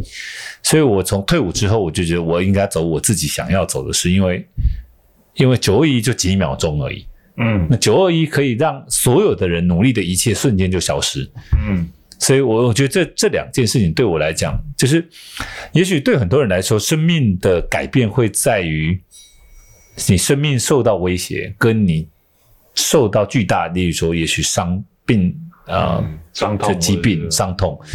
也许家家人离开，这些是你剧烈的改变，你才会改变人生。嗯，那那我走过这些路，可是这，可是我我想跟很多人讲是，就如果你想清楚的时候，你不见得要遇到这件事。其实，如果你更理解生命在每一个瞬间都可能剧烈的改变的时候，那你可以问你自己：如果下一秒钟、明天你的生命会结束，你有没有觉得你生命值得？精彩，喝一杯了哇哇！今天能够听到他讲这个，真的很不容易，真的。像刚刚有讲到怀疑嘛，嗯，然后在过程里面，其实我在，呃，其实我以前是完全不会做设计，嗯，我是因为太喜欢电影，太喜欢音乐，所以呃，硬着头皮去设计公司学。所以台艺大，对我我晚上念台艺大，嗯，工艺设计。我是呃金工组的，就是做珠宝啊，嗯、做做这个，嗯、然后呃白天在设计公司，嗯，然后当然毕业之后就继续在公司里面，然后也变成一个小小主管。好，那时候其实因为我不是受正统的设计背景嘛，对，所以我说的东西都是当然很浪漫，然后很很有一种自己的想象。我还记得我第一次对客户的提案。我完全不会用电脑，我就用剪贴的方式做了一个我认为的广告稿。嗯，我还记得客户第一次的回复是说：“哦，他看了我们公司很多提案，他说他最有印象的是我的提案，但他绝对不会用，因为其实他看到了可能，但是他不可能在现在被做出来。嗯，他不符合广告的期待，但是他觉得有趣，所以我觉得也许。”那个业主有提醒我一些事情，后来我继续把我很多想法都放在提案跟这种测试里面，所以我慢慢的时间久了，我也做了更多的案子。然后后来其实也在很多案子里面慢慢发现，好像自己是有趣的人，如何利用想法表现在设计上。可是，在后期，在后期突然会因为一些呃。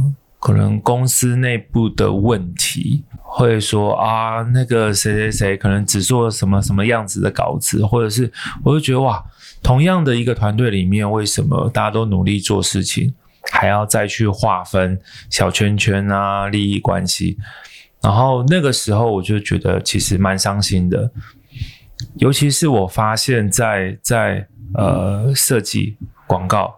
这一块里面有太多的想法是自己被啊、呃、公司的 AE 或业务挡住了，嗯，因为他们只想做客户想看的，嗯，你们提的东西他都会先否决掉，所以我就想说，那我们我们想的东西为什么到最后只能变成去符合客户的期待？那他们都还是在以经验值在计算，而不是尊重专业了，对，所以我就觉得哇，怎么会这样？然后。突然有一天，我就跑到我们老板的房间，我就拍桌，拍桌，很愤怒的，其实是讲这些事情。然后讲完之后，还是没有骂三字经，没有啊。然后我还记得我骂不出来，我揍我我捶了他的柜子一拳，然后因为他是一个老的柜子，所以他就被我打破一个洞。我是真的很用力哦，这个对你来说应该是你的极限了。我我的极限，然后我打破那个洞之后，我就离开公司，然后附近有一个公园，去医院包扎，然后我就离开，我就离开公司，然后在附近的公园我去买啤酒。那时候好像下午吧，下午三四点，然后公园里面都还是小朋友、老人，然后我一个人就在那边喝啤酒。然后后来那个时候我就决定。我就决定，我不能够在环境里面被牺牲，而是要创造环境。嗯，对，所以那是我第一次最大的改变。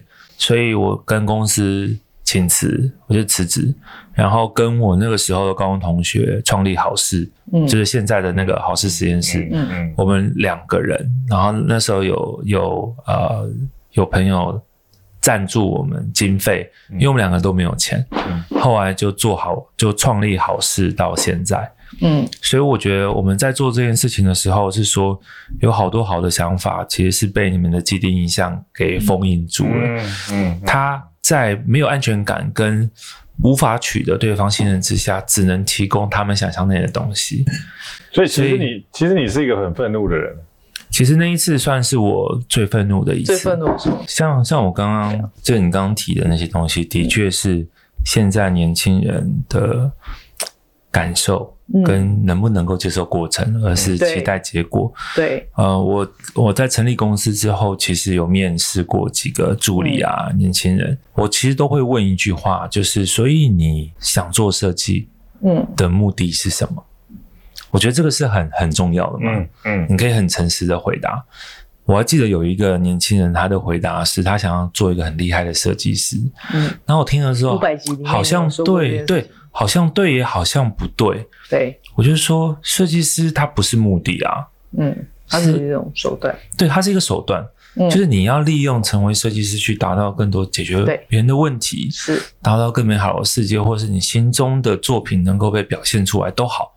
但你怎么会把成为很厉害的设计师当做是你的目标？嗯，当成一个成功的商人是一个对，因为他们现在看到太多的所谓报道。跟按赞分享，好像是成就了一个、嗯、一个人，嗯，一个生活样貌，一个一个成功的案子，嗯，一个目标。但是我就说，这这个很奇怪啊！大家在探讨的不是他为什么经历过什么，他不要喝了才有成功的机会，而而是分享他怎么样的成功，成功有多好。嗯，所以就是刚刚讲的啊，就是大家都只看到啊，我想变成最后的那个样子，与其去。分享说，我们在这个年代，我们做什么事情，然后我们会成功啊？干那个下一个年代的人，如果学着我们这些做这些事情，他绝对是不会成功的。其实成功这两个字很奇怪，对，或者是我们搞不好到五十岁的时候，到底能不能算成功？对，或者是与其是说，我们如果有一些失败的经验，可以让大家去，然后他是绝对值得分享，去理解说，哦，我们当年其实有面对某一些挫折，那我们怎么去面对它？我觉得这个事情是。绝对是值得，嗯，往下，因为因为因为所有人都面对挫折，没有人没有面对挫折。你不要以为这现在台面上任何商业周刊上面的人都是一路顺风起来的，所以那些没有这回事。那些在当时可能被认为失败的决定或者是经历，它都是很宝贵的。从我们的角度里面是美丽的错误，对，其实就像就像我前阵子其实跟几个同事在聊，我就说。因为我们在做声音的记录啊，嗯，所以我就说，呃，我们旁边是天水路，嗯，在某一个年代，呃，台湾有一个天水乐集，嗯嗯，天水乐集是蔡琴、李健富、徐乃胜、李寿全几个人弄的，为什么？因为在过去的他们出现的年代之前，台湾所有的歌曲没有版权，嗯，就一次买断，对对。可是他们几个觉得应该要改变，所以他们成立了天水乐器，出了第一张专辑是李健富的《才嘎可汗》，三个月公司就倒了，嗯嗯。从经营的角度来讲，成功吗？没有，失败，失败。可是从台湾的音乐的。里程碑来讲是成功的，因为从这个开始，台湾所有的音乐开始思考版权的问题。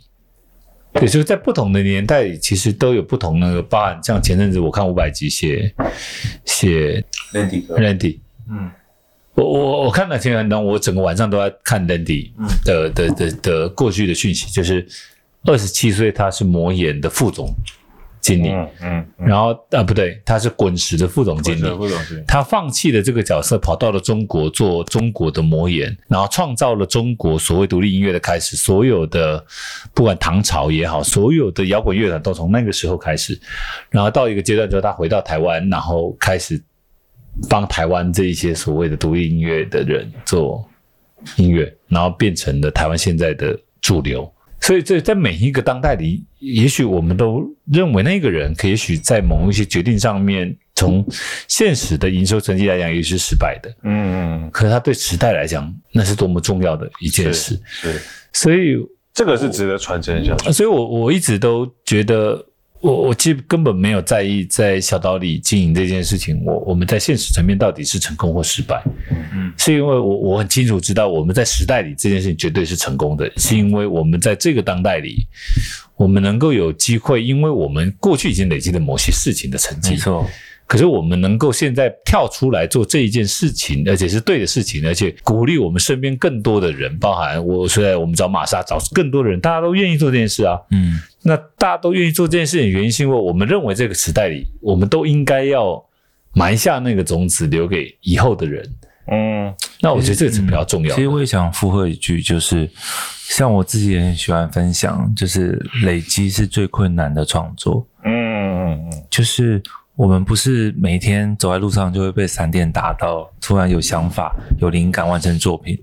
我觉得你一天每一天多一点点，它都是最珍贵，那是无法用金钱计算的。所以累积，只要你肯持续，它的确会有可能会是我们到现在为止最。最有意义、做最有强而有力的武器的作品，对，而且这个作品是每一个人都是参与者。那我问你一个问题：你觉得在这样的年代，你在做这样的事情，你觉得你是笨还是聪明的？聪明，嗯，对，就是我我我认为我一直都是聪明的，嗯，就是。其实也也许对很多人来讲，看待我们做的所有的决定都是笨的。我可是我觉得，我觉得应该是说，我们就是因为够聪明，所以选择用笨的方式来做。啊！哎，刚刚这个没有道理。没有，我跟你说，这个这个话我上一集也也讲过，有讲过。嗯，我我觉得我最聪明的事情就是我用很笨的方式来过。没错，没错。外面的人看。做行车这件事情是笨到不行的事嘛？嗯，所以从我们角度上来讲，就靠，怎么这么聪明？怎么会做这件事？嗯，怎么会选能够找到这个地点，做出这样的 空间？嗯，我说实在的，过有钱开始投资的人，过了几十年、一百年后，我们怎么看待这件事？很辛苦哎，他妈所以一百没有你，你不用觉得辛苦，你把那痛爽痛爽，如果没有痛，就不会觉得特别爽。文化不是守旧。而是精神的传承。我们有需要金主的时候，我知道要找谁。是吗？没有没问题，我会想尽办法。就是我我觉得重点是精神嘛，就是这这个地方，你知道我那个求救专线打个，就是现在这个地方真的一定就是蒋渭水最原来原来的空间吗？不重不重点嘛？不重要，重点是他在这里做了什么事嘛？是啊，是啊。所以就算他在这里盖了一个新的建筑，就算这里盖了一个大楼，都。没有办法磨灭那那个当代做的这么重要的事。你看一下你的背面，好不好？料不要写，临床讲义。所以我我觉得人类还是不要纠结在实体这件事。就是我我们如果愿意留下实体很重要。你知道我们声音不是实体吧？你知道我们现在在谈论的所有的议题啊，都是在都不是实体的。对，都不是实体的，都是当时蒋渭水他在做的事情，嗯、他把它实体化，但是他其实在现在来说，它可以虚拟化。对吧？蒋渭水是读报嘛？对啊，读报社的读报就是透过声音去传递知识。其实说我们其实这一期的主题应该是爱的运动。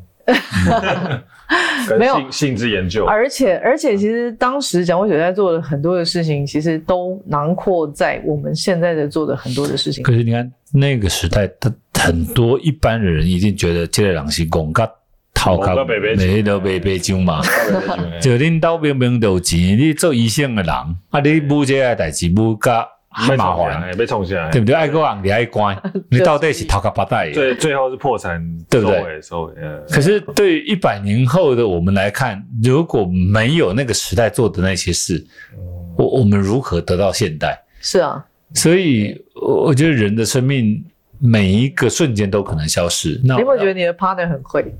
你就说他很适合去传教啊。我我最后最后想问一个问题，就是说。人生总有遗憾，嗯，你们遗憾是什么？就是因为我外婆现在呃没有反应，就是她是老了，就零件退化了，嗯、所以啊、呃、也不太会讲话，嗯，然后也没有什么情绪，老人家他会比较明显感觉到时间在流逝啊。嗯嗯，对，然后他现在其实不太会有反应，所以我自己会觉得说，在他还有意识的清楚的时候，没有多呃表现。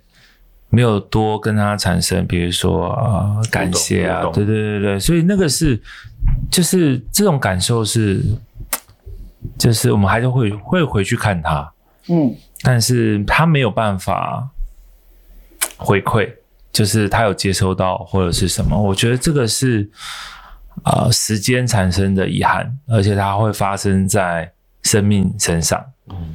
对啊，我我我我我有一个很小的故事啊，我自己觉得我在小花第二年的时候，我讲了一个主题叫做时差，因为我那时候就就是会认为说，对于长辈来讲啊，呃，他们对于时间的观念跟我们不太一样，是像我们就说我们要回家嘛，不一样，对我们我们我们要要要要回老家，嗯，他们就会你讲了一个时间，他们就会每一天都觉得很长。就是怎么还没到啊？怎么还没到？可是对我们来讲，因为我每天都在工作，所以我觉得，哎，怎么怎么，哎，时间过得很快。所以这是第一个时差。然后第二个时差是当你回去之后，他们你们在互动的时候啊，他们其实没有办法反应刚刚发生的事情。嗯。但是他们会一直跟你说以前你小时候的事情。OK。对，就他们记得的只是呃，他们。很很喜欢、很享受的那个画面的那个时光，但是对于现在马上发生的事情，他可能前五分钟了，他就已经忘记了。对，所以我觉得这个时差其实蛮浪漫的。那有一次我们在吃饭，我们在吃饭，就是大家坐在一起吃饭，因为那时候外婆已经没有反应了，就是对很多她也不太会讲话，然后可能就我们照顾她这样，我们就还是把她推到。桌边一起吃饭，我还记得是全部人都在哦。他就突然说：“哎，那个，他就突然讲话，他就说：哎，要不要叫那个院子里面小朋友进来吃饭呢？不要再玩了。嗯”然后我们就互看一下，因为其实我们都在桌都在桌边，然后我们就跟他说：“好好好，就是我们叫他进来，这样我们一起吃饭。”所以那个时候其实就是会有一种，他其实他还在他的那个画面里面。但其实他他不晓得现在已经是现在了，嗯，对，所以这个时差其实就会让我们产生说，哎，为什么我们没有在他还有反应的时候多聊一些这种呃，我们可以彼此关心啊，我们都很珍惜的这些事情，嗯、对，所以当人老了生病了，那就零件都坏掉了嘛，对啊，所以。这个遗憾是没有办法弥补的。如果能够有什么弥补的话，我觉得我最想的还是身边的家人。OK，那我现在比较想问的一个问题是：你们对于爱的定义是什么？对我来讲，我觉得爱的定义是陪伴。嗯嗯，志伟，我觉得，就是爱是愿意去爱你不喜欢的那些。OK，嗯，就是就是喜欢你所喜欢的东西，其实很容易，嗯，可是我觉得爱不容易，嗯，就是，我我们总是对于身边的人有很多期待跟要求，社会期待，对，然后你你你，因为你跟你自己长大，嗯，所以你你很清楚知道你自己想要什么，嗯，可是另外一半不见得是你要的样子。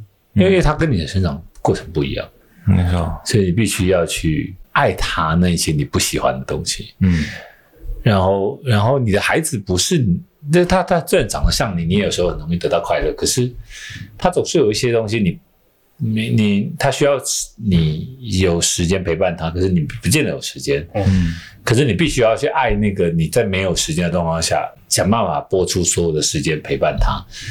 尽管你知道很多事情在干扰着你，可是你你必须要给，嗯，对，所以我我觉得爱不那么容易，讲太容易了，嗯，太容易。这世界上太多的情侣，太多的人都可以轻易的讲出我我我爱你，我爱对方，我爱这件事，嗯。可是你愿不愿意因为这件爱而有所？因为对很多人来讲，觉得爱是忍耐，可是我觉得不是忍耐，因为你你你如果忍耐这件事情不不不美，你不美，对你不会赢，你不会享受在其中，所以我觉得它不是忍耐，它是期待吗？也不是期待，它不是一种期待，它是一种啊 啊啊！我我怎么讲到都那个对，我不想讲的，买够。外公，哎呦，人生的，人生，人生就是耶！